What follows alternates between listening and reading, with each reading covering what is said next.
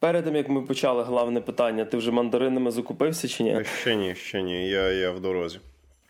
Я просто вже за три е, за три дня вже другий раз ходжу, бо mm-hmm. в мене якось е, Миколая там, е, коли починається, я можу взагалі цілий рік не їсти тих цитрусових майже, але тільки починається Миколая, я просто мушу йти за, за мандаринами. А, окей. Ну, вітамінчики треба цілий рік їсти, так що це. Ні, ну я інші їм, знаєш а. там, але, типу, суто мандарин. Знаєш, я просто боюсь, що що це що буде мандаринова кома. Як оце на новий рік хтось може набухатися. Передоз там, типу, мандаринами. У мене передоз просто. Інтоксикація цитрусами просто такий. Лежиш в ліжку під е, в лікарні під капельницею. От, головне, як то кажуть, щоб головне забагато не переїсти. А чого в нас не буває багато, то це подкасту та адже в ефірі 57-й і останній в 2021 році випуск подкасту і студії, як завжди, для вас по новорічному сьогодні. Я напевно буду як Дід Мороз, бо борода це такий більше Григорій Трачу. Всі з наступаючи. А також в студії Максим Морозюк. Не знаю, чи він захоче бути снігурочкою, але то вже вибір за ним. Ну я так поняв, вибір у мене вже невеликий. Ну, якщо ми беремо е, американську версію, mm. то там є ще ельфи і олені. Знаєш, і тут починається жарт з цього з Full Metal Jacket, коротше, типу, у нас з Канзасу або олені, або пі***си, героїв на тобі не бачу. Так що, походу, я ельф.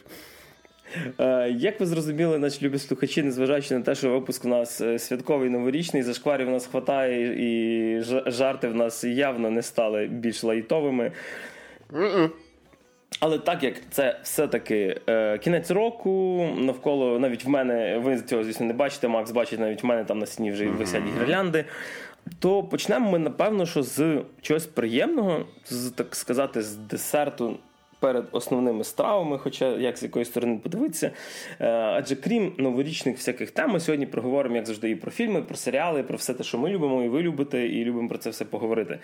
Саме перше, про що хочу розповісти, те, що я встиг сходити таки на е, останній фільм кіно Всесвіту Марвел цього року. Це Людина Павук.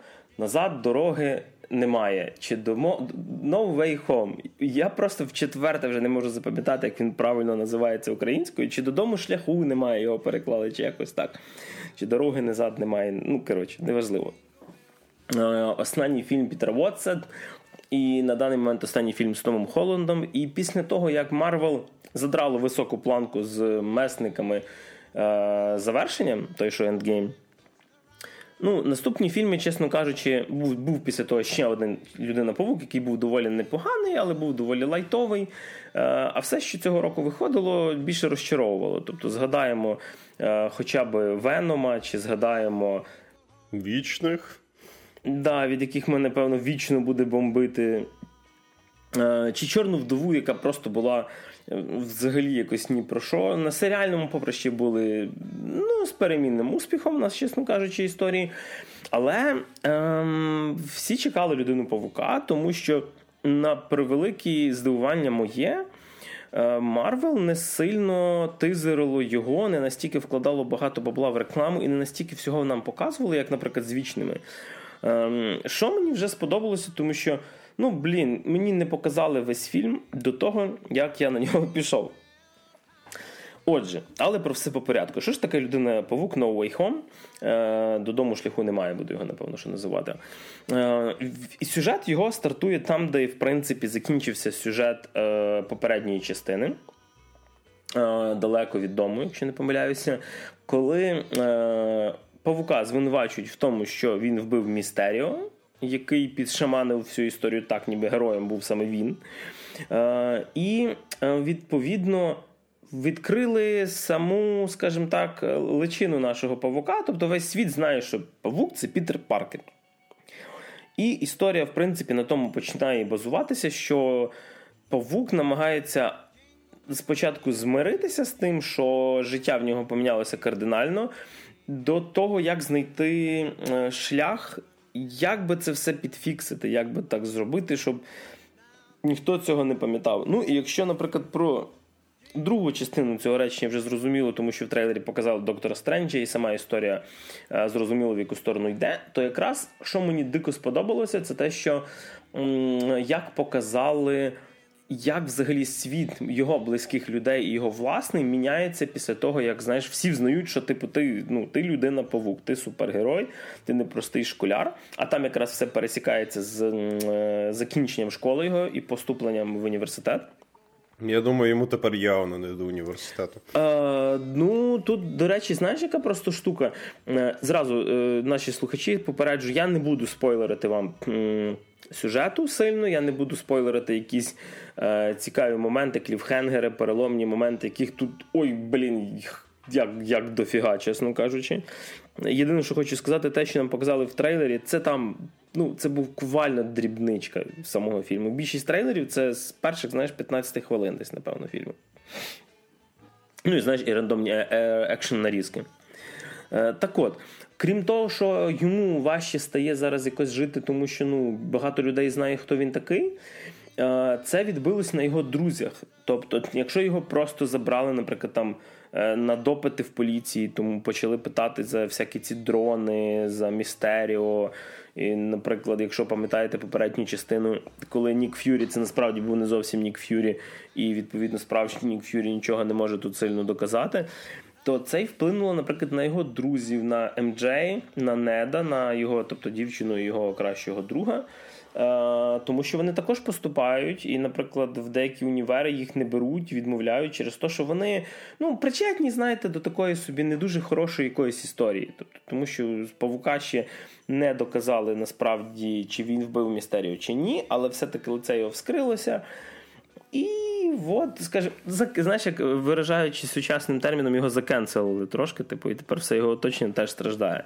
Та ж сама тітка Мей теж доволі м- переживає це все по-своєму, тому що е, біля тепер знаєш, в магазин не вийдеш, е, біля вікна вертольоти з камерами літають. Тобто всім вскрили, хто такий людина павук. Якщо, наприклад, Тоні Старк, котрий був мільярдером, всім сказав: типу, чуваки, я залізна людина, він собі може просто закритися в себе в величезному, знаєш, якомусь там особняку, десь в далеко. В одному з своїх маєтків. Так, в якомусь з маєтків, то в Паркера так не виходить. І тут перше, що хочу сказати, на відміну від попередніх фільмів, які мені безумовно теж подобаються, е- фільм сильно відійшов від ем, цього формату такого, знаєш, 50 на 50 Беверлі Хілз, 50 супергероїка. Тому що в перших двох фільмах оце є такої, можна сказати, домашньої трилогії, тому що в кожній назві є слово home. Ем, в перших фільмах більше приділялося його соціальному життю, його життю в школі з друзями, там якісь вечірки в нього були, поїздка з однокласниками в Вашингтон там на якусь Олімпіаду чи в Європу на екскурсію. Тут ставки трошки змінюються, хоча трошки це слабо сказано. І павук доростає до того, що він вже починає розуміти. Ем, всі оці е, всі ці тягарі, які насправді в нього є, яких він не помічав, тому що йому все вдавалося. І тут, коли щось починає не вдаватися, починаються якісь фейли, він розуміє, що е, тепер це не просто його проблема, що якийсь, знаєш, там стерв'ятник чи там ще якийсь містеріо може йому просто надавати пописку, йому треба буде, знаєш, там залізти в хату, зализати рани, там синяки трошки відійдуть, і він знову якось відновиться і буде битися з злодіями, лиходіями знову. Е, тут проблеми такі, що. Е, є те, що не відміниш. Ти не можеш сказати, що ти не людина павук. Ти не можеш весь цей вплив забрати, який знаєш, проблеми, які з'явилися в його друзів. І, тут починаються, знаєш, такі ріст персонажа над собою. Напевно, що зі всіх цих фільмів це один з найемоційніших якихось. Е, фільмів про людину Павука. Я не буду прямо зараз згадувати всі старі фільми з Магуайром і з Ендрю Гарфілдом. Але в трилогії Холланда це такий от е, реально фільм, який з одної сторони відійшов від м, оцього е, шкільного гумору. Тому що і сам Пітер вже виріс зі школи, поступає в університет, проблеми змінюються. Плюс те, що всі знали, що він павук, нанесло такий собі, скажімо, таку шкоду, дай Боже. І розуміючи те, що треба якось це все розгрібати, Він звертається до доктора Стренджа і каже: Мужик, ми з тобою там проти Таноса воювали. Може, поможеш якось? Такий можна перекінтуватись в тебе на хаті. Там в нього в хаті е, вони щось там десь портал кудись прорвало в них, і в них там все снігом завалило. Mm. Типу, дуже, дуже смішно, коли Стрендж ходить, знаєш, в зимовій куртці, поверх якої, типу, оцей плащ його, mm. типу, левітації. Е, і він приходить до нього з такою ідеєю, типу, що ну, як ти можна якось це зробити. Він, в принципі, розуміє, що можна просто зробити так, що всі забудуть, що він людина-павук. І під час кастування цього закляття Пітер починає влазити туди, тому що коли всі, це означає всі. І Стрендж, який зараз кастує це закляття, забуде, і його тітка забуде, і його дівчина забуде, і нет забуде, і типу всі ті його ну, люди, які це все знали, теж забудуть. Ну і він починає, так як він все таки малий інфантильний пацан, трохи влазити в це закляття. Стрендж намагається якось його. Е, підфіксити, додати, знаєш, такі ход-фікси по ходу, по ходу нашої розробки, типу, запиляти. І спочатку все-таки здається, що ем, що все вроді би вдалося, але не зовсім все так просто, як здавалося. І коли Пітер, е, скажімо так, літає по місту, нападає, це ви бачили в трейлері, на нього доктор Отто Октавіус, якого грає Альфред Моліна, і він якраз був в перших фільмах про павука, тобто саме в другій частині з Тобі Маквайром.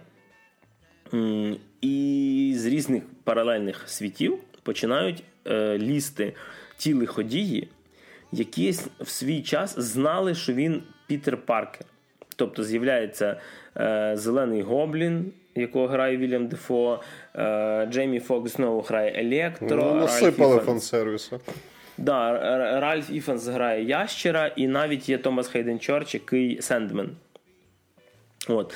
До речі, самого Сендмена і Ящера доволі мало в фільмі. Насправді більшість базується всього на цих трьох персонажах.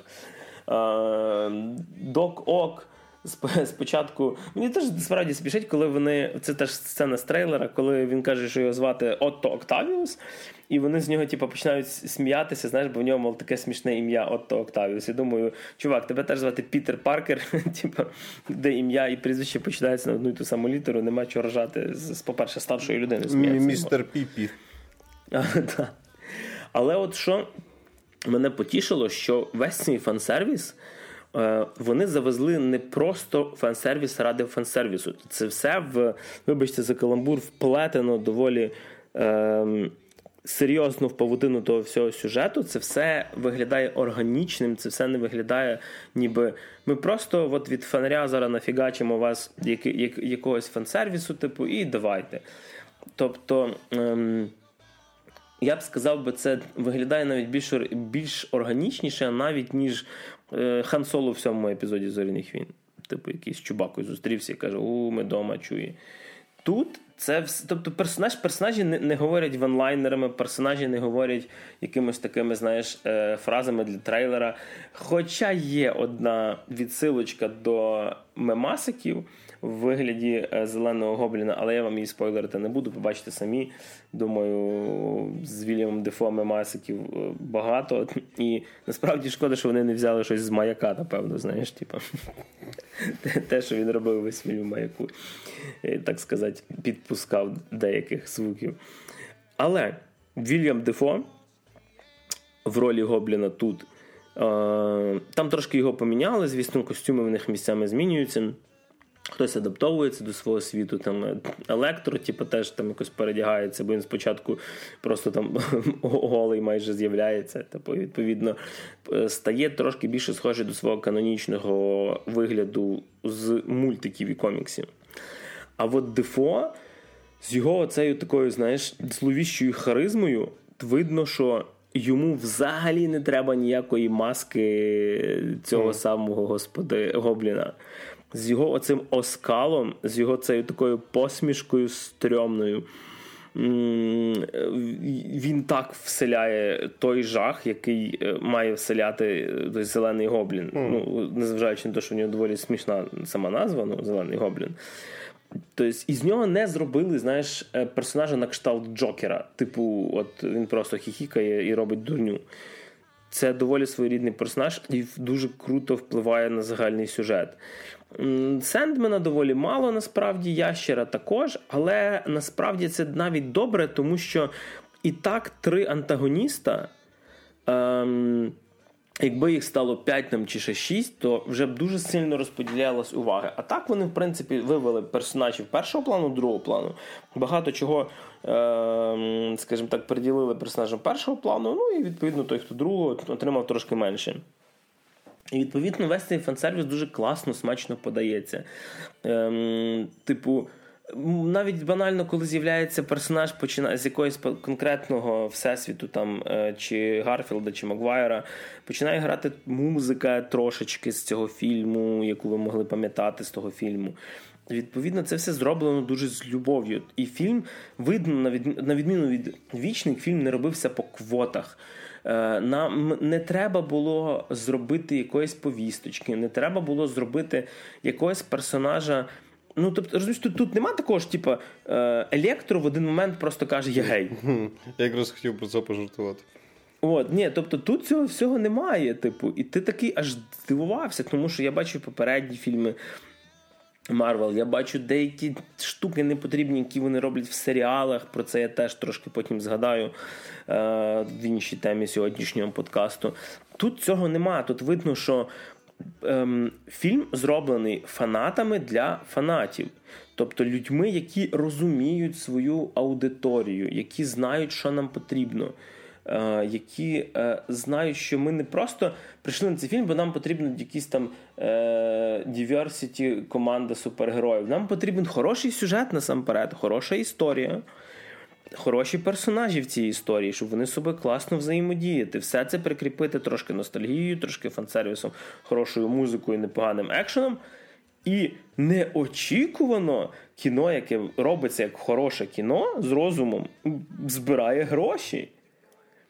Е, з вічними відмазувалися Марвел тим, що ой, ми вийшли в ковідний період, ті мало зібрали. А вічні там зараз щось серед всіх фільмів там чуть на, на якомусь там 19-му місці стоять по касових типу, зборах, е, десь на рівні з чортною вдовою. Притом, розумієш, вічні зібрали менше, ніж Чорна вдова, при тому, що Чорна вдова ще йшла навіть на е, Disney+, і це мало би вдарити більше ще, типу, по зборах в кінотеатрах. Можна собі уявити результат. На день, коли ми записуємося, бокс-офіс за перших три дня, так званий м'який вікенд, типу день перед показу і два дня показу, павук вже зібрав 300 мільйонів доларів. Нормально. Тобто він вже відбився. І і це перший вікенд, це навіть не перший тиждень. Я думаю, що до можливо мільярд не мільярд, але типу 800-900 він збере. І я тільки за щоб він зібрав. Бокс-офіс аналітика від Григорія Трачука. Так, тому що е, розумієш, якщо Марвел зрозуміє, що фільми типу останніх двох частин месників, цього ж павука, наприклад, першої залізної людини, якою керували крім комп'ютерної графіки, хороший сюжет. Е, вони заробляють більше, ніж фільми, які треба зробити, бо повісточка, і буде такого більше. Ем, Я тільки за, щоб давати їм кошти, ходити на них дивитися. І е, і це доказує те, що поперед, провали попередніх фільмів не, не означають, що в Марвел зараз брак ідей. Це означає просто те, що є якісь дядьки на верхах, які не зовсім розуміють, для кого це робиться. І деколи вони роблять правильні рішення, деколи неправильні. Надіюся, е, касові збори їм допоможуть. Тому що да, буває таке, коли фільм дійсно хороший, але він потрапляє під якусь чи там review-bombing, чи ще якусь біду, і його реально просто скажімо так, занижають свідомо. В даному випадку павук вийшов просто бомбезний. Оце той фільм, де я Ну, можна сказати, за певні мінуси, звісно, можна починати якісь логічні дири там шукати. Але, типа, ти заходиш на цей фільм, і, звісно, це я говорю як фанат е, всієї цієї Марвел епопеї, і не Марвел епопеї, тільки кіношної, а взагалі, тобто я там любив і мультики в 90-х про павука, і комікси читав. І от е, творці Пітер Вотс, і в принципі творці якраз е, останньої цієї частини з Холландом, вони до тебе, знаєш, так ставляться, як до е, не знаю, як як, як, як до друга, типу, який прийшов в гості, вони знають, чим тебе розважити, вони знають, як зробити, щоб тобі було тепло, затишно і добре. Типу, при тому, що фільм теми піднімає набагато серйозніші. Він не настільки, особливо в другій половині, він не настільки легенький, як попередній. Це не просто пів-пів екшен, де б'ють павука, а потім павук всіх перемагає. Типу. Є, Там є певні сцени, де я розумію, чого Холланда навіть в деякі драматичні фільми, типу Чері зарабхають, тому що пацан може відіграти емоціями так, коли це потрібно. Є одна сцена, де просто хочеться сказати, чуваки, от йому прям за це. Ну, як якщо не Оскар, то номінацію якусь точно треба давати. Настільки сильно місцями це все відігрується. Рішення, які він приймає, типу, чим далі, тим вони стають серйознішими, тим більше він починає розуміти, що це впливає не тільки на нього, і не треба думати тільки за себе. Типу, ти сидиш на фільмі взагалі. От я я останній фільм Марвел, коли я сидів з таким задоволенням, це були месники фінал. Але в месниках фінал це була, знаєш, така м- великий епілог 10 років фільмів просто фактично, чи 12, якщо то не помиляюся. Тут же ж концентрація нема, тобто тут нема армії персонажів. Якщо ти можеш сказати, що ти йдеш на месники фінал, тому що там 100-500 супергероїв, 100-500 персонажів зі всіх фільмів, і, типу, арки треба звести. Тут, в принципі, один типу персонаж, один людина-павук, і який, якому потрібно вирости, якому потрібно перестати бути отим е, хлопчиком зі школи, для якого той костюм павука і всі ці його приходи, це щось таке веселе. Знаєш, час від часу попадає в передряги, дадуть по морді. Типу, відлікується, вернеться і знов там літає на павутині, їсть там е, шаурму свою там, чи що він їв в першій частині. І і все, і цього достатньо. Тут це зовсім стає по-іншому, і дуже прикольно, що крім того, як як глядач, напевно, виріс від попередніх фільмів, так і персонаж виріс. Е, Чесно, я от хочеться якось поговорити е, ще далі. Ну, це в фільмі настільки багато є що обсудити, але все це підпадає під велику нашу таку, знаєш, спойлер-зону, якої в цьому випуску не буде. Тому що якщо буде спойлер-зона, випуск буде, певно, три години йти. Настільки багато є про що поговорити. Спецвипуск якщо... по спайдермену. Да, якщо, а все-таки він нас не павучий, а новорічний. Так що, якщо ви ще не сходили в кіно, треба просто бігти, я б сказав би. Це один з основних фільмів року, навіть не зв... При тому розумієш, типу, він круто зроблений, навіть не зважаючи, що це супергероїка. Типу, місцями драма, от якщо, наприклад, взяти людину павука і зробити його там, не знаю, людиною жуком якимось, чи ще якимось, чи там, допустимо, так як в нього і сама проблема в подвійному житті, наприклад, зробити його е, агентом якоїсь розвідки, типу, в якого є сім'я. Тобто ці проблеми, знаєш, перенести, поміняти, типу, скажімо так, спільні знаменники, типу, і взяти ту саму історію, і вона б теж би зіграла би. Тобто, це мені розумієш відчуття цього, що історія працює, коли вона гарно написана, незважаючи на те, в якому костюмі бігає персонаж. Це нагадало е, фільм Джокера з Хоакіном Феніксом. Типу, якщо він би не називався би Джокер, він би все одно би класно би зайшов, тому що там була хороша акторська гра, прикольний сюжет, побудована історія, і е, емоційно фільм тебе захоплює. Так само тут з павуком. Я просто розумієш, я не, не вірив, що я після того, як я. Е, розчаровувався на всіх попередніх фільмах. Я б навіть чесно кажучи, я з таким трошки йшов. Типа, блін, ну якщо всруть, то я вже навіть не знаю. Якщо вже тут, типа, то всруть, я не знаю, що вже тоді казати. Марвел повністю прогнулося під все. Не прогнулося. І Блін, якщо ви дивилися фільм, особливо друга його половина, або навіть остання третина, це такий, знаєш, ем, класний м'ягенький плед під новорічну ялинку, яким ти так закутуєшся і кажеш, да, типа, ребятки, Пітер Вотс, ти знаєш, як зробити так, щоб мені було прям приємно, приємно, а також по-домашньому. Тобто, тому що нам подали оцього такого дружелюбного сусіда людини павуку, павука, так, як треба. Величезний лайк, один з кращих фільмів цього року, і я просто навіть не знаю, що вам ще додати, крім того, як дивіться, е, в якому кінотеатрі вас де його показують, тому що це не той фільм, який треба чекати, поки він вийде на там на DVD. З мінусів скажу тільки дві маленьких штуки. Марвел любить сцени після титрів. Тут їх дві. Е, перша після оцих е, красивих таких кольорових титрів. І вона ну, просто трошки безсмисленна. Така, типа, от, згадуючи попередні фільми, вона пов'язана з деякими попередніми фільмами Марвел. І це сцена після титрів, яка відміняє інші сцени, деякі після титрів. Типа, Ого. побачите, подивитись. А друга сцена після титрів, яка вже в кінці, коли ви додивилися все, е, це взагалі мені здається трошки читерство, тому що це тизер наступної частини фільму про Доктора Стренджа. Тобто це навіть не сцена після титрів. Це просто ну, трейлер фільму. Трейлер прикольний, але сорян, Марвел, типу, сцени після титрів нас навчили того, що вони дають нам якісь такі, знаєш, цікаві штуки, що буде далі з персонажем.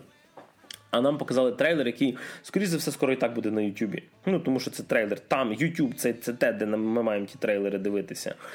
Е, з іншої сторони, мені здається, що це просто показує те, що на даний момент, ем, після перегляду останнього фільму про Павука, ем, що буде з ним далі, це е, вже на даний момент не дає настільки багато якорів для нас, як для глядача.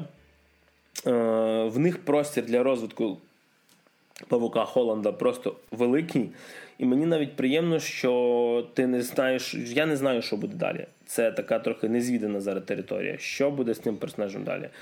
А від мене лайк, а ми рухаємось далі, так само, як і павук. Ну, я бачу, Марвел закінчили цей рік на доволі солідному блокбастері, з того, що розказує Гріша. А поки Гріша насолоджується мейнстрімними блокбастерами, я вирішив нирнути в світ європейського кіно такого навіть чуть-чуть артхауса. Якось я спілкувався з одною людиною про кінцо, і розмова зайшла за один фільм, який мені по великому рахунку порадили подивитись. І спочатку мені було не дуже цікаво, але потім я знав, хто знімає цей фільм. А це фільм Бенедетта, який знімає Пол Верховен. Верховен, той, що Пол... Робокоп. Той, що знімав Робокоп, так. Хрена собі маленький тезер, типу. Той, я знаю, хто тобі цей фільм порадив. А, окей. Ну, от. Так що передаємо привіт нашим улюбленим слухачам. А, так. От. І, типу, о, мені так стало вже цікавіше, плюс мені цей фільм відносно підхвалили. Я так подумав, хм, ну окей, why not? І вирішив я його глянути. І я про це рішення абсолютно не пожалкував, бо фільм мені дійсно сподобався, я зараз розкажу чому. Взагалі, загалом історія, вона така. Тобто, зав'язочку сюжету сліденця поясню.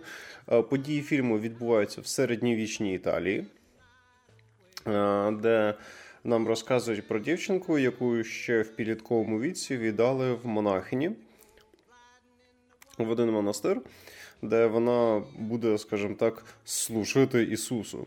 І з того, що я зрозумів, я так розумію, на ті часи віддати свою дівчину в монахині це була доволі солідна і престижна річ, тому що там взагалі була сцена, де буквально тургувалися за те, щоб е, віддати цю дівчинку в цій монахині тому що там треба було відвалити такі доволі солідні гроші. Так я теж здивований, Гріш, я теж не знаю, це, в чому це, це, прикол. Це, типа як в універ, типа місця були. Ну, в принципі, от що, от що я точно знаю, так це те, що в середньовічній Європі. Церковні діячі були одним з головних осередків освіти. uh Тобто читати і писати вміли в церкві точно, що не вміли більшість інших людей. Тобто, в принципі, по великому рахунку, якщо ми говоримо про освіту, то релігійні заклади були практично центром освітньої діяльності. Тобто релігійні е, діячі вони вчили дворян, вони вчили королів, вчили вельмож і так далі. Тобто, ти по великому рахунку попадав в таку сферу освіти слеш науки, але науки під таким доволі специфічним релігійним кутом. Е, типу. І відповідно е, розказується про те, як цю дівчинку віддали в цій монахині. Потім е, робиться timelapse певний, в якому вона вже доросла дівчина і грає доволі гарячу актрису. І відповідно. Нам вже почали. Що, що, що? Кажу, гарячі монашки. Гарячі монашки. Це в мене така асоціація виникла, коли я почав дивитись цей фільм е, загалом. Тому що да, там там гарячі монашки переважно. О, типу, і, і з певними, скажімо так, темпераментом, і з певним огоньком теж. Але це вже спойлери. А, Типу, і відповідно вже починаються розповіді про те, як вона там живе, чим вона там займається, і про певні нюанси її внутрішнього світу. Тому що в цьому фільмі дуже е, цікаво відображений, скажімо так, менталітет е, людей. Тобто там нема такого, як.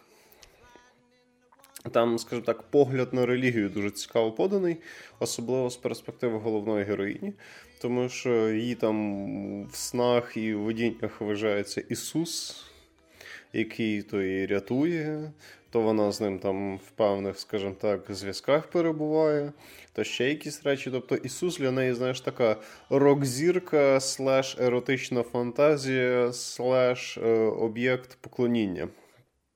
Тобто... Знаєш, цікаво мені, чи цей фільм в якихось в якихось скандалах не був задіяний раз там такі сцени. Я думаю, він шуму міг дуже спокійно наробити, тому що якщо ми говоримо з точки зору саме такої релігійної релігійної точки зору, він може бути доволі провокативним. Угу. Ну-ну. І е, відповідно там дуже класно зроблено, що е, як би це сказати, дуже часто в фільмах головний герой, головний герой коли ми говоримо про якісь там релігійні штуки, про якісь забобони чи якісь культурні речі, дуже часто головний герой історії це такий персонаж, який вище цього всього, або він якийсь не такий, або він якийсь особливий. І він, типу, е, є свого роду відображенням глядача, який от дивиться на це через таку призму вже раціональності. В той час, як в Бенедетті, головна героїня, вона е, дійсно віруюча. Або ж і ні, але типу відображається все так, ніби вона от дійсно-дійсно прямо у всьому цьому ділі переконана. Тобто там дуже класно працює менталітет персонажів багатьох, в тому числі і головної героїні. Потім, скажімо так, відбуваються певні події, які доволі круто міняють її життя в рамках того монастиря, де вона знаходиться, але це вже спойлер, тому це я розказувати не буду. Там ще прикольно відображається, скажімо так, взагалі середньовічний устой в сторону жінок того часу, тому що виявляється, що відправити свою відправити дівчину в монашки це ж хороший спосіб уникнути дуже багатьох всяких проблем, тому що там є буквально сцена, де е, одну дівчину, е, одна дівчина старається втекти в той монастир, щоб уникнути побоїв і сексуального аб'юзу зі сторони свого батька. Ого. Так, на секундочку. Ну, середньовіччя, чувак, середньовіччя, ти знаєш. Та, Тому що там вона розк... вона потім розповідала, що її мама померла, і батько вирішив таки, а що добро пропадати, і по великому рахунку користувався своєю дочкою як дружиною. У всіх розумієш. Це така середньовічна Алабама, да? Така, так, так. Це середньовічна така Алабама. І відповідно. Там була сцена, в якій батько Бенедети навіть заплатив за цю дівчину, типу, мов, зробив пожертвування для церкви, щоб, скажімо так, по-перше, заробити собі місце в раю, а по-друге, тому що там ця Бенедета по великому рахунку ламала його це зробити. А, І між е, цією дівчинкою, яку врятували від аб'юзу її батька, і безпосередньо головною героїнею Бенедетою теж закручується доволі цікава сюжетна лінія, яка йде такими трохи зігзагами то вверх, то вниз, в силу того, як вони одна до одної ставляться. Так, шановні, можете потроху вставляти жарти про лесбіянок, і маленькі спойлери не можуть бути небезпідставні. Угу. Ну, все-таки ми маємо розуміти, що коли жінок закривають на довгі роки в якомусь монастирі без чоловічої ласки, то відповідно е, на на безрибі і рак риба. Скажімо так. І, типу, там це теж доволі гарно і цікаво обставлено. А, Також там дуже класно побудовані, наприклад, діалогові лінії між персонажами. Е, там за рахунок діалогів дуже гарно розкриваються персонажі, як вони між собою спілкуються, як вони подають свій світогляд, як вони, от, е, скажімо так. Е, там є певний елемент, скажімо так, лицемірства, тому що, наприклад, якесь там вище духовенство, воно не дуже віруюче насправді. Але вони, типу, борються за свої позиції, хочуть зберігати свою владу, і таким чином вони за рахунок того, як вони будують діалоги, відмазуються від різних некомфортних для них запитань. Гарно через діалоги побудовується відображення інших персонажів попроще, тої ж самої дівчинки, яку від батька врятували, і Бенедети між ними в спілкуванні, і многое-многое другое. Взагалі, він просто. Хочеться про фільм якось так загально нейтрально зараз говорити, тому що його не хочеться спойлерити, тому що він дійсно прикольний. В ньому дійсно багато подій, як відбувається, і там місцями є певні сюжетні повороти. І те, як фільм починається, як ти його сприймаєш, те, як фільм закінчиться, як ти його сприймаєш, це дуже-дуже сильно відрізняється, що теж доволі круто. Тому що якщо ти на початку з нього більше смієшся, то потім там все закручується доволі серйозно, і тобі стає взагалі не смішно. А деяких персонажів стає навіть дійсно шкода. Там. Я, до речі, коли побачив обкладинку, я спочатку подумав, що це якийсь, знаєш, типа, дешевий ужастик. Про Це ж є теж така серія там про якусь монашку, типа, і там дуже схожий постер. Типу, просто монашка стоїть. М- і там якось Може, Пол Верховен надихався коротше, цією монашкою, коли знімав фільм, але це явно не фільм жахів, це більше така. Це драма в переміжку з легким нальотом артхауса і ще певними цими. Ну і фірмена фішка Пола Верхована заставляти акторів роздіватись нікуди не ділась. Фільм, до речі, я напевно рекомендував би дивитись без дітей, тому що все-таки там є і певні еротичні сцени ненапряжного характеру, але вони все-таки є. Є обнажоночка, і місцями є певні моменти жорстокості, що теж типу цей. Тому фільм я рекомендую дивитися більше для дорослої аудиторії або від 15-16 років насправді. Тому що це. Та й дітям, в принципі, цей фільм буде не дуже цікавий, тому що це така неспішна драма з початковими елементами комедії, з домішками артхаусу. Тобто, це вже для таких. Діалогове людей. кіно, я так розумію. більше. Дуже діалогове кіно. В переміжку з певними вставочками. А, із елементами містики, що теж доволі вагомий, але про це не забув. В Бенедеті є дуже класний момент, коли. М- як би це сказати, е, Пол Верховен він вирішив зробити так, що там є момент, е, коли е, є певний, скажімо так, сюжетний поворот, в якому, як би це сказати, ніби відбувається чудо, але багато хто вважає, що це чудо це брехня.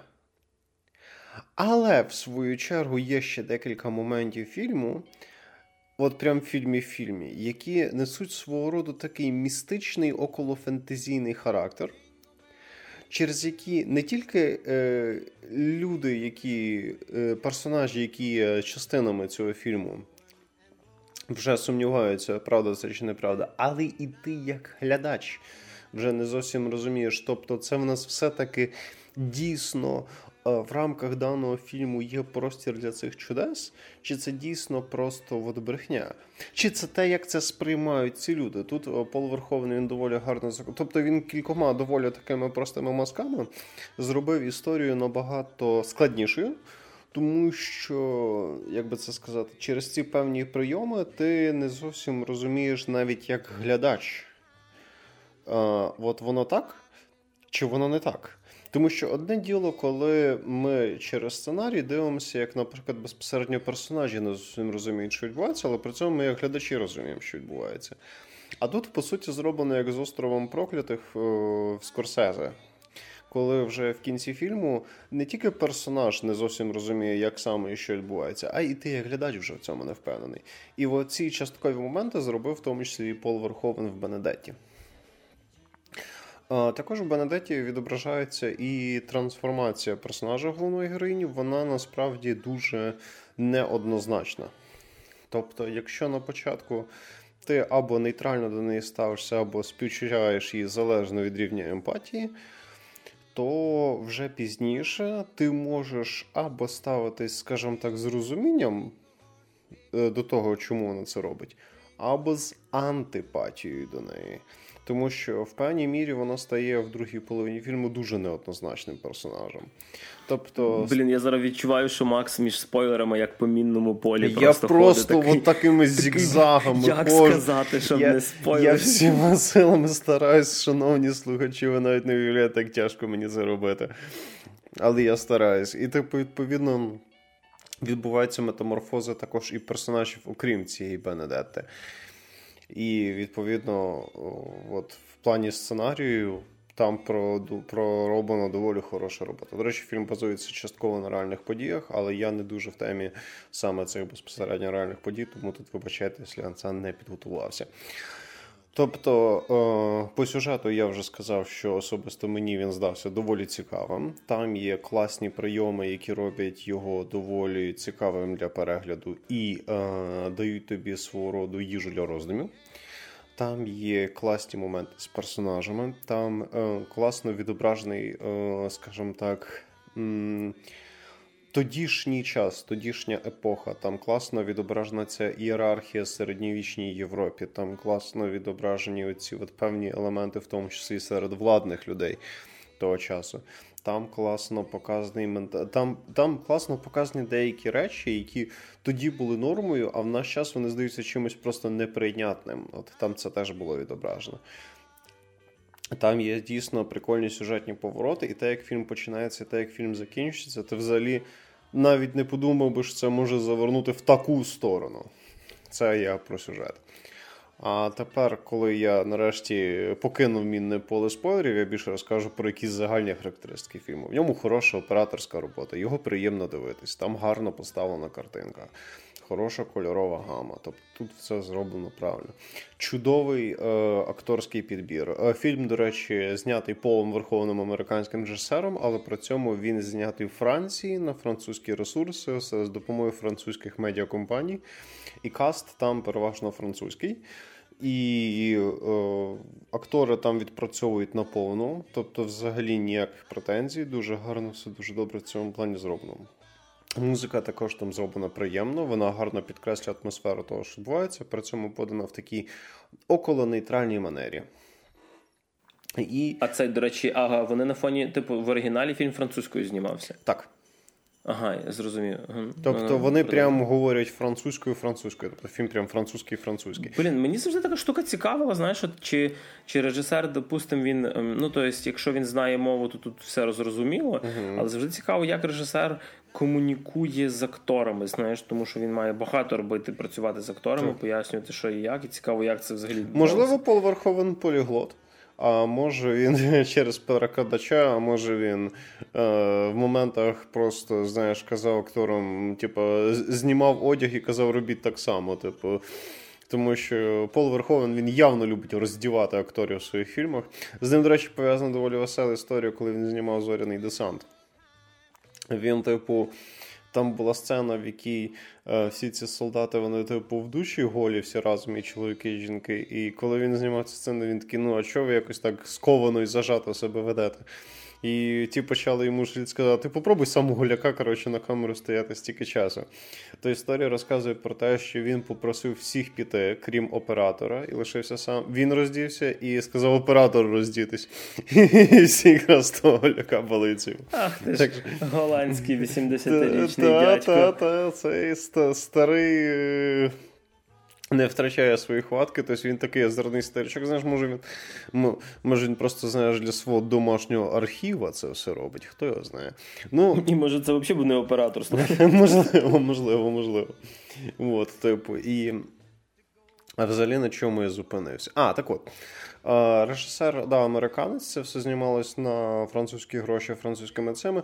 Можливо, Пола Верховена зараз трохи не задалося з сучасним Голівудом. Таке може бути. Тому що Пол Верховен, він, в принципі, ще й хороший. А, фільм ще й доволі сатиричний. Я чуть не Тільки Верховен е, переб'ю тобі на секундочку, він голландець. Так, так, так. Ні, ну він, він голландець, але. А, ну тоді він точно може знати французьку. В Голландії а. є люди, які говорять французькою.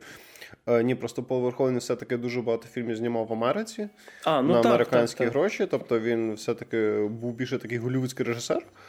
А ну, да, от, Так, а от останні типу, декілька років він саме в Голлівуді майже не тусувався. Тобто, може він з кимось щось там десь не поділив, а може в сучасному Голлівуді йому вже некомфортно працювати.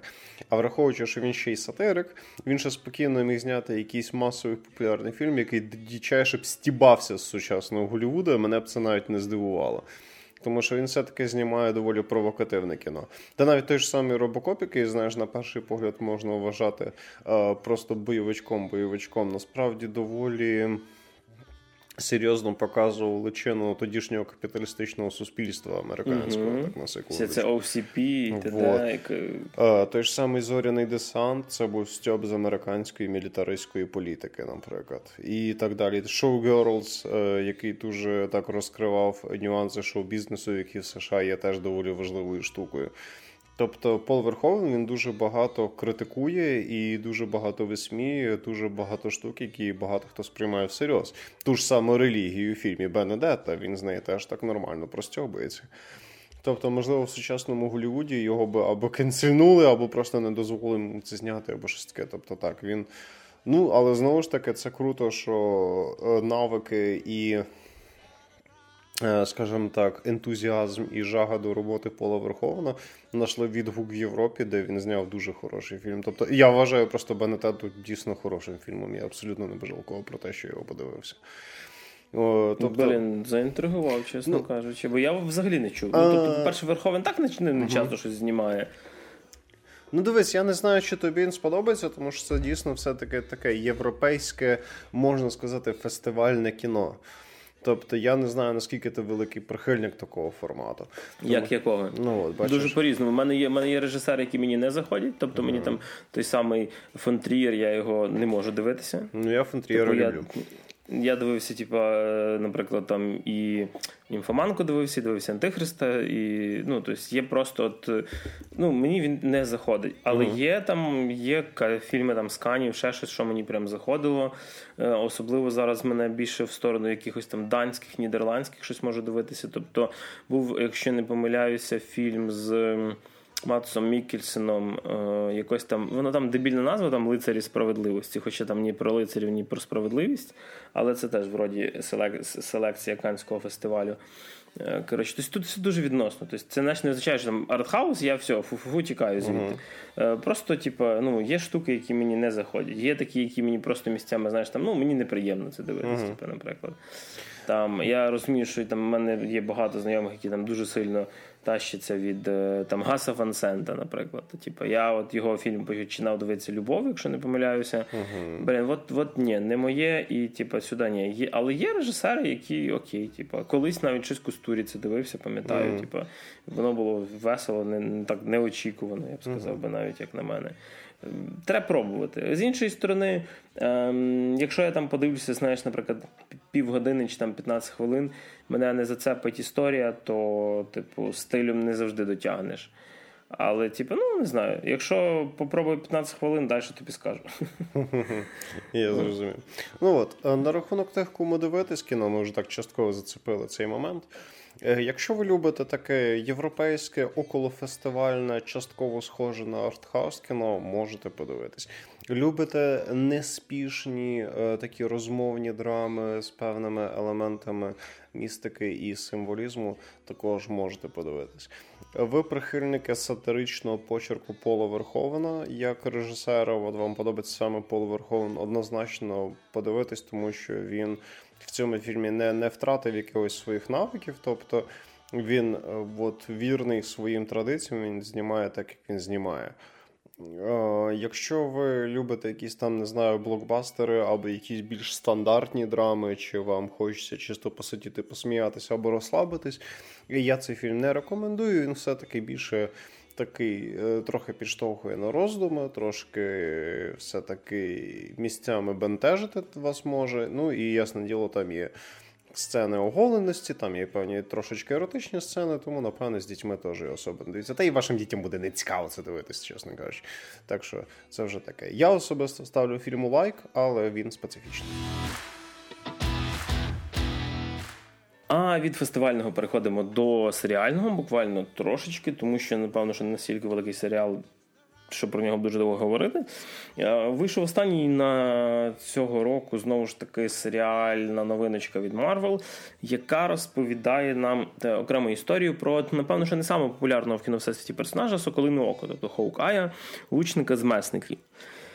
Подивився я всі серії, крім останньої. Так що, можливо, фінал чимось змінив мою думку, хоча на даний момент е, не впевнений. Е, Почати хочу з хорошого. Це однозначно краще проведення часу, ніж подивитися попередній їхній серіал про Бібу і Бобу. Тобто зимового солдата і Чорного капітана Америку. І тут історія, напевно, що ще подається набагато легше і йде трошечки різдвянішою, я б сказав, тому що виходить вона близько до Різдвяних свят до Нового року, і показує вона також історію в цей період. Розповідає нам про Клінта Бартона, котрий е, хоче повернутися, як знаєш, в романтичних комедіях до сім'ї на Різдво встигнути з Нью-Йорку. Але зустрічає, скажімо так, дівчинку, котра потрапила в передрягу. Е, на одній бандитській розборці вона знайшла костюм Роніна, яким він був е, після того, як Танос клацнув пальцями і знищив півсвіту, також його сім'ю. Він мстив, вбивав і взагалі був не дуже хорошим чуваком. Нажив собі ворогів. І коли дівчинка одна вдягнула його цей костюм Роніна, за нею почала ганятися всяка мафія, хто треба і хто не треба. І відповідно весь серіал це таке собі легеньке buddy movie про двох персонажів, один з котрих е, матьорий такий вбивця, кілер, лучник і т.д. І дівчинка, яка колись була надихалася дуже ним, тому що вона його бачила ще з битви за Нью-Йорк, коли нападали Читаурі. Е, і вона хоче бути його напарником, хоче там всього в нього навчитися. Е, грає Хейлі Стейнфілд, її, до речі, яка зараз набирає обороти після цього серіалу. І от з одної сторони, в нас є дуже класні такі е, легенькі вайби, прикольні діалоги, непоганий екшен. І все ну, все таки невеликий серіал. Шість серій, я вже п'ять подивився. Це не дуже е, багато треба часу, щоб його подивитися. З іншої сторони, трошки присутньо те, е, якраз відсутність чого я хвалив в людині Павукові.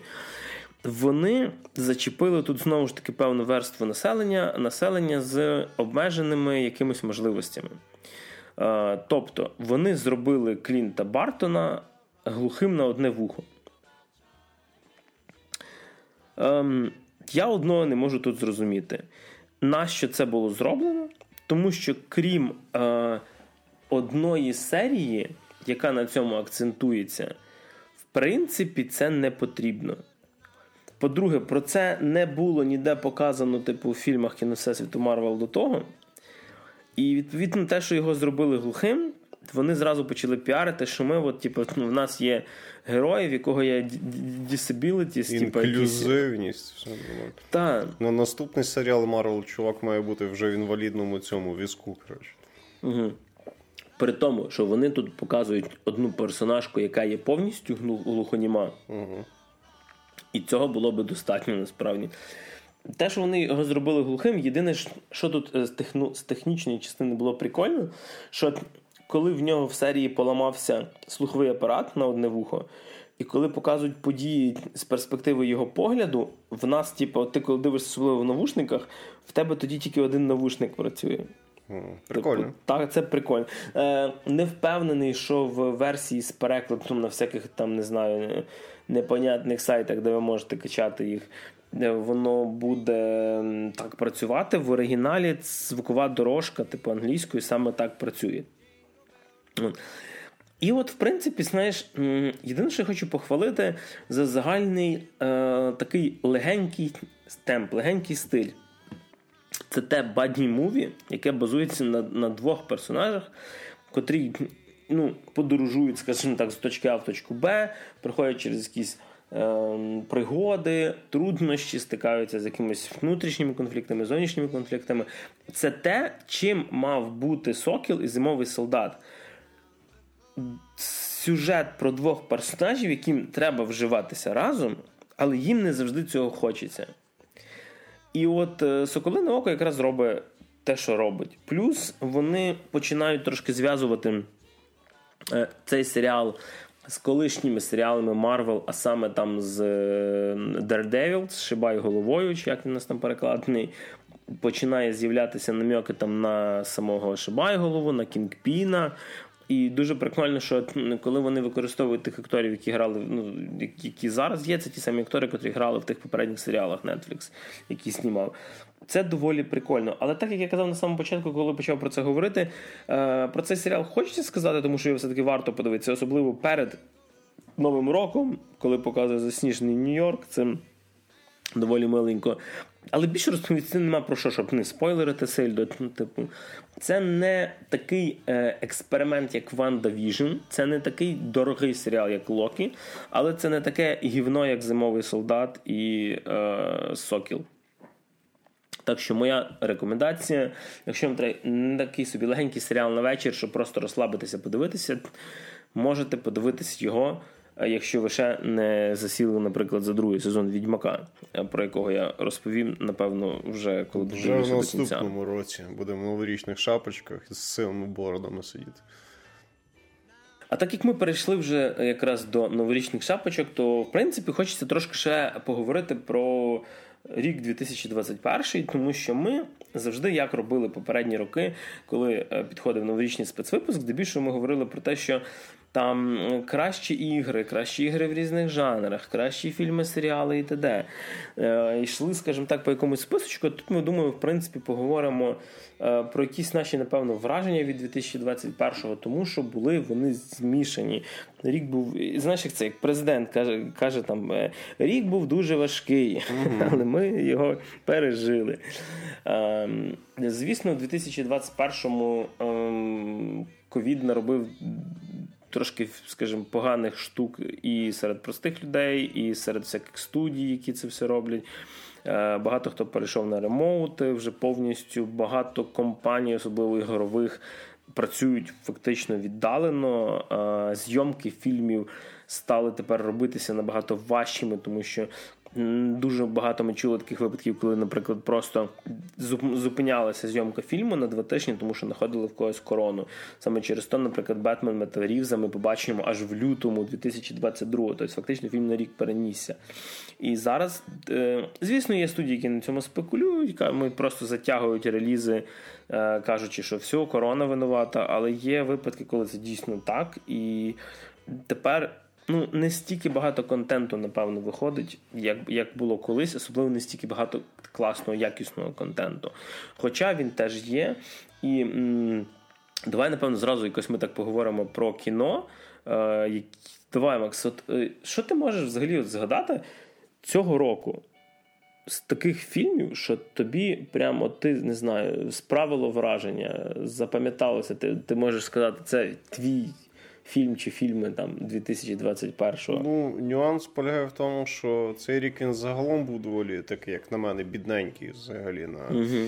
і на кінорелізи, і на ігрові релізи, і там і музичних альбомів, може, не так вже і багато виходило, і всякого іншого. Тобто рік взагалі був дуже-дуже негустий. Не знаю, пов'язано це чи з коронавірусом, чи просто може мені не попадало щось такого прям цікавого, тому що в мене все таки останні півтора-два роки смаки трохи міняються, і мені вже цікаві трохи інакші речі, через що мені набагато складніше тепер знаходити собі якийсь контент для перегляду. Якщо ми говоримо про кіно, то в принципі, якщо ми про мейнстрімні всякі там блокбастери говоримо і так далі, то мені зайшла Дюна. Мені зайшла Дюна. Тобто мені сподобалось, що я побачив, мені сподобався її візуальний стиль і так далі. За умови, що я. ну... Я складно мені сказати, чи чекав я прям на неї чи не чекав. Тобто я хотів би, щоб по ній було знято щось нормальне, але відповідно ти не завжди знаєш, що тобі може підсунути Голівуд, а тут на цей раз Голівуд підсунув, в принципі, доволі непогано. Тобто з мейнстрімного кіно там мені запам'яталась Дюна. А так, то я дивився всякі там більш альтернативні якісь фільми. Тобто той ж самий Влада Пса мені сподобалось, ця ж сама Бенедетта, про яку ми тільки що говорили, мені теж сподобалось. Тобто з таких фільмів, які мене зачепили, тобто серіал там Доктор Смерть теж саме мені сподобався, і ще деякі незначні штуки. Тобто зараз мені вже трохи складніше собі щось шукати, тому що в мене помінялись смаки, і мені там, наприклад, надоїли всякі екшони і блокбастери і так далі. Відповідно, тобі вже треба більше заморачуватись на тому, щоб щось пошукати. Відповідно, для мене цей рік був доволі бідний. Ну і плюс в мене було доволі мало часу для того, щоб щось собі пошукати. Надіюсь, в наступному році я це виправлю. Бо все-таки хочеться це. Сподобалось, що думаю, ти... сподобалось, що, сподобалось, що у 21-му році Найт Шамалан зняв хоч один більш-менш нормальний фільм, врешті-решт. Тобто, А, ти про, про може, так. Old? Так, так, так. Кажу, тобі, напевно, треба, знаєш. Е, Мені здається, що якраз е, багато всякого такого нестандартного можна зараз знайти якраз не на а, кінотеатральних релізах, а якраз на всяких цифрових. Тобто, uh думаю. Той самий Netflix, тобі прям це буде зараз дуже цікава Варіант. штука, тому що там багато варіант. виходить. Цілком повністю варіант. А я ще навіть думаю над тим, щоб почати дивитися вінтажне кіно. Mm, це тобто, ти за які які роки, Старі наприклад? фільми 60-ті, 70-ті, 80-ті, наприклад. Тобто я навіть над цим задумуюсь. Тобто, заодно і для слухачів може е, чотнорою якусь, скажімо так, ретро-підбірочку, якщо хтось захоче сподивитися, тому що є пару, в мене і розмова з деякими людьми заходила за старе кіно, і я, в принципі, подивився недавно пару старих фільмів. Той ж самий Sunset Boulevard я вам цього року розказував. Е, який є класикою нуару і так далі. Мені, в принципі, сподобався досить перегляд кіно. Так що, можливо, я е, на деякий час зроблю паузу з сучасним кінематографом і буду зацінювати старий кінематограф.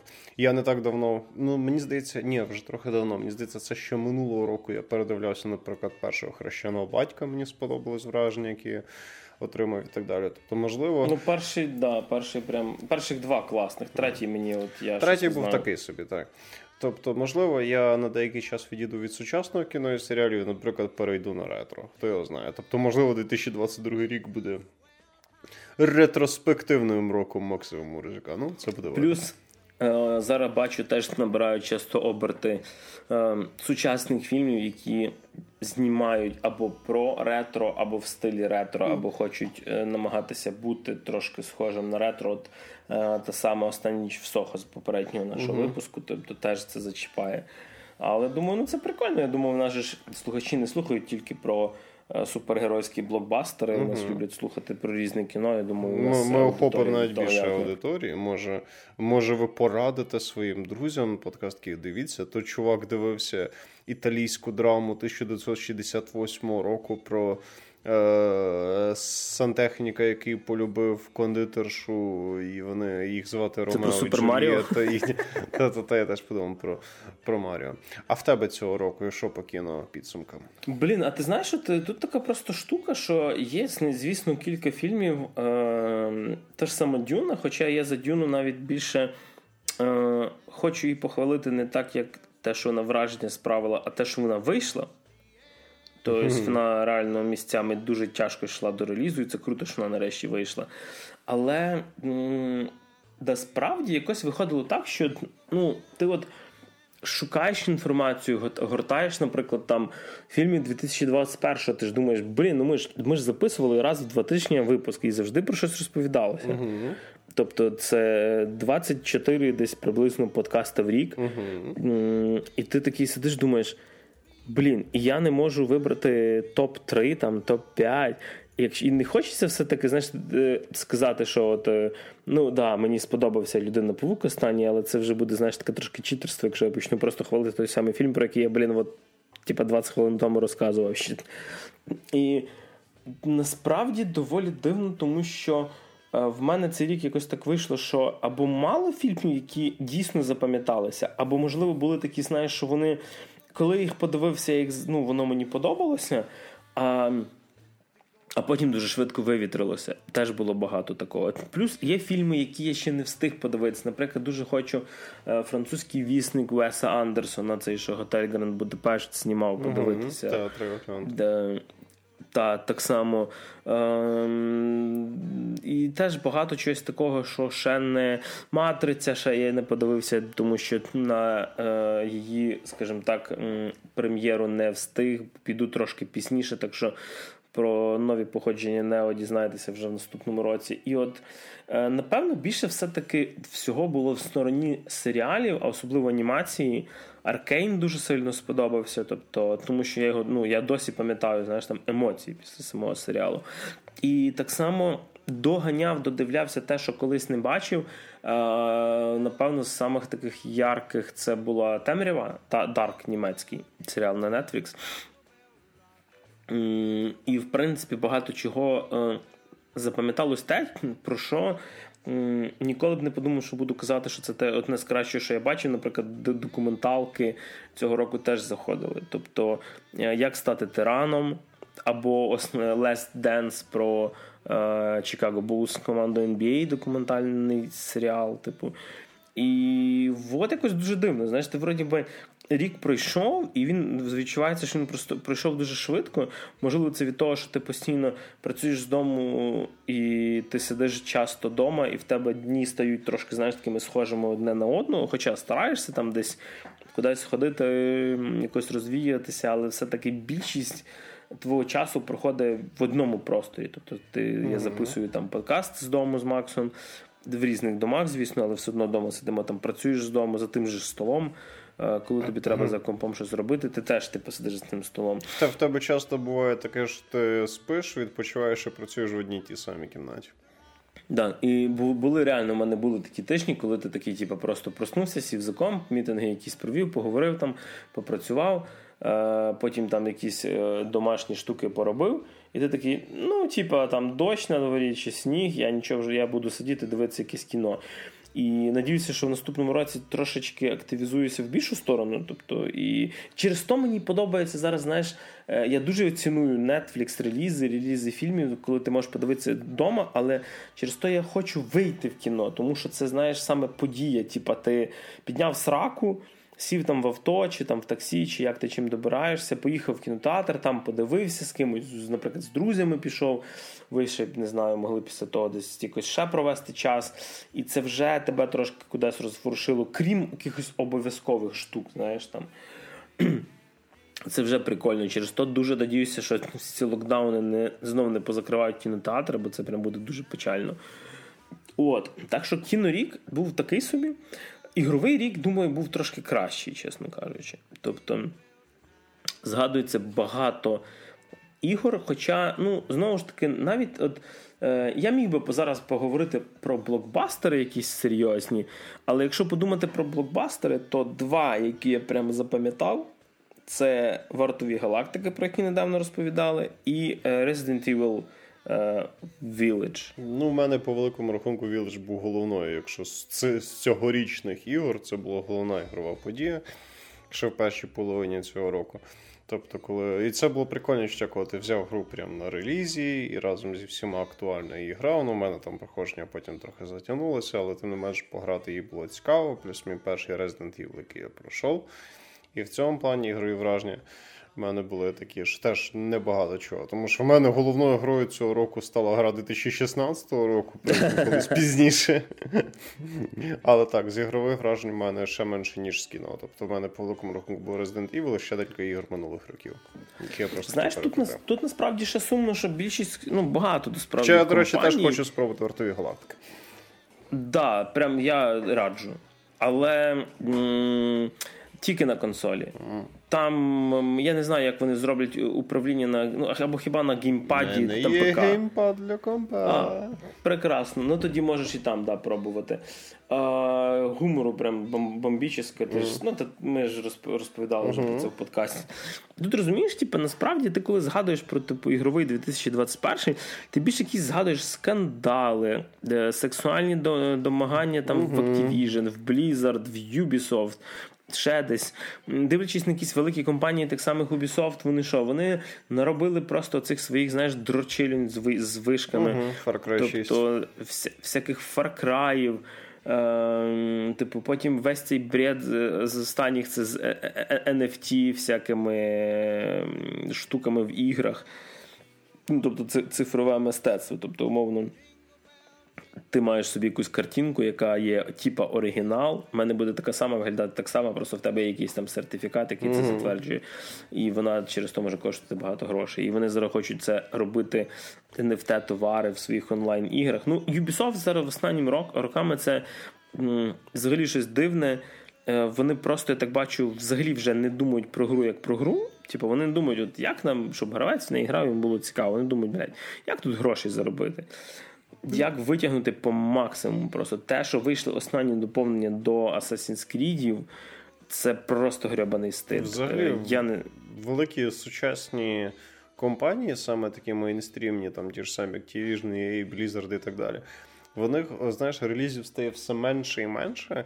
І тобі такий, ну окей, може вони підуть в якість, але вони в якісті якось не дуже йдуть, і в них все ще і все переходить в якісь ігри-сервіси, і це вже стає просто якось нецікаво. Тобто тебе виходить там раз в рік якась одна гра сервіс велика від е, великого видавця, і ти такий, ну окей, а може просто якусь. І то деколи не одна. Та, тобто, по великому рахунку від EA саме крута гра цього року в нас було перевидання Mass Effect. Да. Типу, а так просто от згадуєш навіть фільми, боже, перепрошую, ігри. Е, там ну, був Deathloop від Arkane, який щось ну, мене просто навіть не тягнуло. Е, було Halo Infinite з непоганою мультиплеєрною частиною, але з середнячковою кампанією. Hitman 3, мені подобається, в принципі, Hitman, але погравши в третій, я зрозумів, що ну, це все-таки той самий перший другий Hitman, що й був. Е, Психонавти. Прикольно повернулись мене знову ж таки, хоч вони мені сподобались, мене якось воно не затягнуло. А далі, як Макс каже, куча ігор-сервісів, е, тобто Outriders, Far Cry, Assassin's Creed. Е, і якщо знаєш вже так говорити, то найбільше вражень, напевно, лишили. Ті ігри, від яких ти не чекав, ті самі вартові галактики, і, наприклад, і Takes Two, який був і тоді ми проходили. це була хороша гра, до речі, не, про неї забув. Це, до речі, теж був клас. Оце було теж прикольна ігрова штука. Просто це вже було так давно, що я трохи забув. І знову ж таки, багато було всяких якихось ремейків, ремастерів.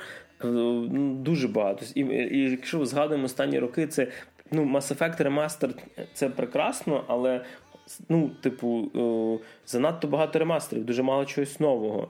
Е, або якщо навіть говорити про щось нове, типу той самий Forza, яка мені подобається з гонок. Якщо забрати спільні всякі знаменники, все-таки це та сама гра, тобто це ті самі перегони. І от Зато на такому, знаєш, поприщі е, прикольно, е, що помічаються людьми більше інді всякого. Це так, я згоден, це круто. Тобто, Наприклад, Loop Hero. Так. Тобто дуже круто, що все-таки інді-сцена ігрова, вона продовжує існувати і себе доволі непогано чувати. І інді-ігри можуть бути якраз тим місцем, в якому ти знайдеш для себе якийсь новий experience або той experience, який ти хотів від мейнстрімних ігор. Тобто, коли ще не настільки сильно все зосереджено на всяких лутбоксах, іграх, сервісах, NFT і так далі, де ти просто можеш отримати гру, щоб пограти гру від людей, які люблять ігри. В цьому плані інді сцена відеоігр, вона дуже класна. Я собі навіть взяв інді-гру з закосом під Dark Souls недавно, Death Gambit Afterlife називається. Ну, вона, правда, ще десь 19 року, може про неї розкажу в наступному випуску подкасту.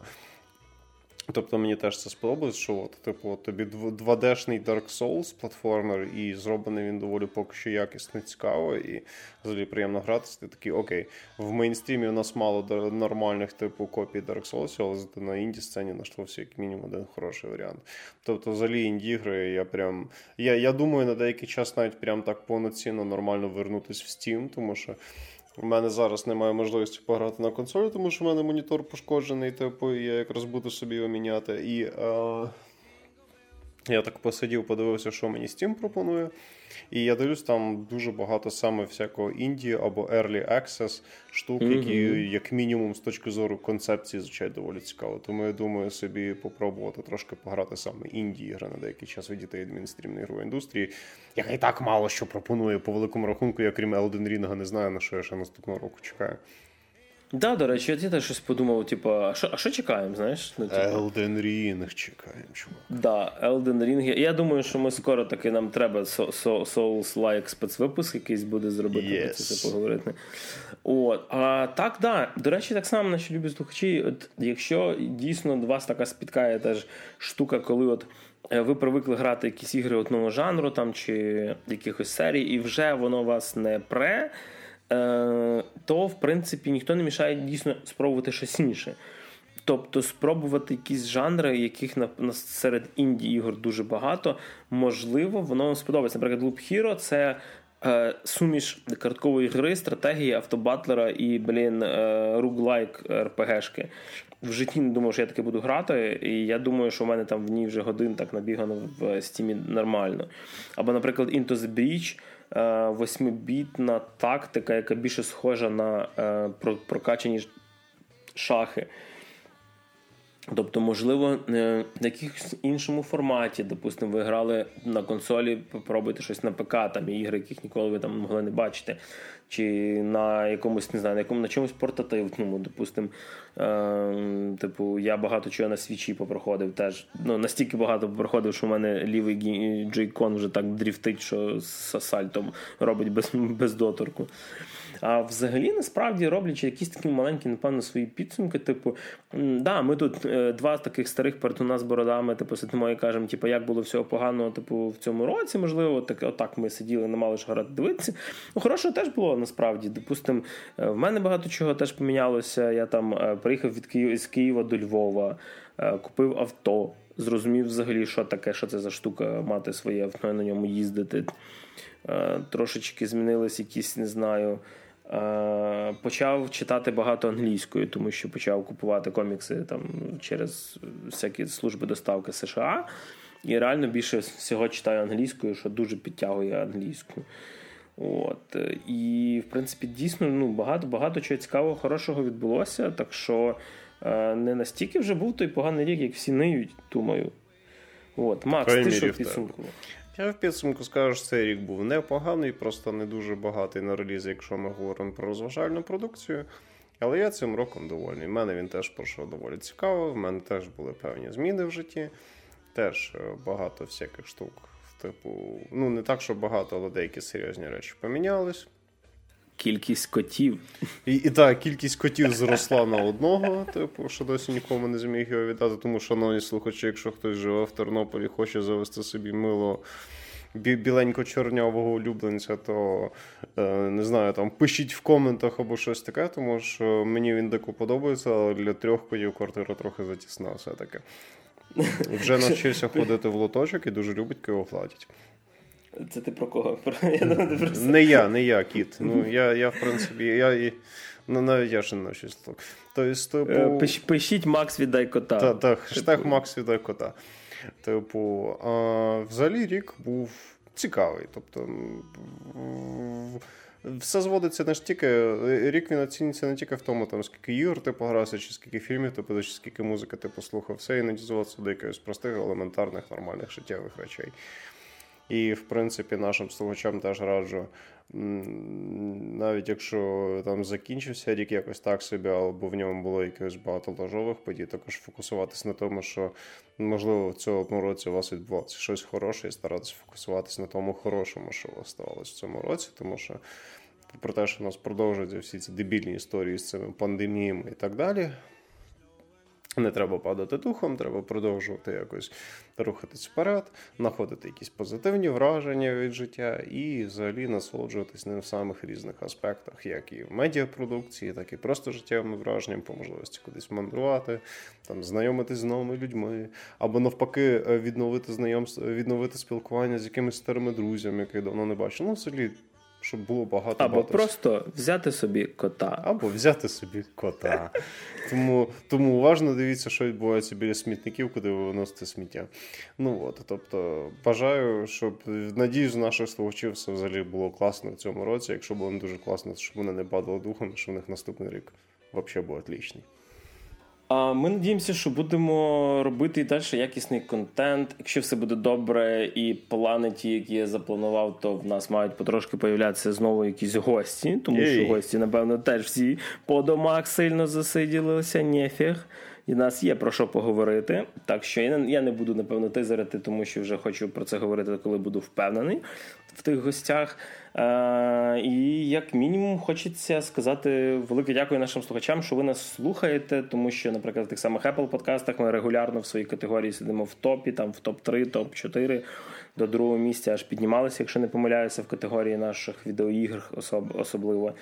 Так що ми вас любимо. Ми дуже тішимося, що вас все стає більше і більше, тому що нам, звісно, двом таким от е, бородатим дядькам завжди приємно сісти вдвох і поговорити дві години про кіно і ігри, але не будемо скривати те, що здебільшого ми робимо це те для того, щоб ви нас слухали, і через те, що ви нас слухаєте, тому що нам це дуже дуже приємно. Е, дякуємо тим людям, які нас десь там і на Патреоні підтримують. Е, передавайте своїм знайомим, щоб вам там не було так самотньо, щоб їх було більше.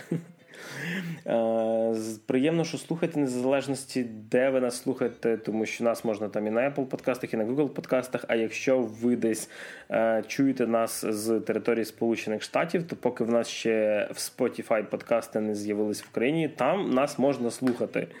Тому що це теж доволі прикольно, що захоститися ти можеш в Spotify як подкаст, але слухати ти не можеш, бо в Україні ще недоступно. Просто чудово. Але Так, але по статистиці я бачив, що прослуховування є, що вже приємно і навіть, чесно кажучи, неочікувано, тому що в нас там навіть назва так само українською. Та ти що? Без всякої транслітерації. Людина заходить в Spotify, а там на кирилиці якась діч такий, блін, що Да. це таке? От. Е, так що ж хочеться що побажати. Та блін, з наступаючим новим роком, йолки-палки. Я думаю, ви і так чуєте, яка зараз музика грає на фоні. А дома, напевно, вже у всіх стоїть якась ялинка гарно прикрашена з кучою гірлянд, щоб аж з космосу було видно. Я якраз прихильник такої кількості гірлянд дому. Правда, коли приходять. е, Скажімо так, рахунки про електроенергію зовсім про інше хочеться згадати. Але е, думаю, що ми почуємося скоро в новому 2022 році. Можливо, між 57 і наступним випуском пройде більше ніж два тижні. Це все залежить від того, як пройде. Скільки ми будемо бухати? Да. Чи, чи, чи проснемося ми в олів'є, чи в шубі? Треба подумати, з чого робиш салат перед тим, як Ню, знати, спати. як пройде рік. А ви слухали 57-й такий, можливо, трохи меланхолічний випуск подкасту та ти що, і в студії для вас, як завжди, але сьогодні особливо по-новорічному працювали і розповідали про всяке. Максим Морозюк. Всіх з нас стовпаючим. Мене все ще звати Григорій Трачук. З наступаючим і, як завжди, почуємось.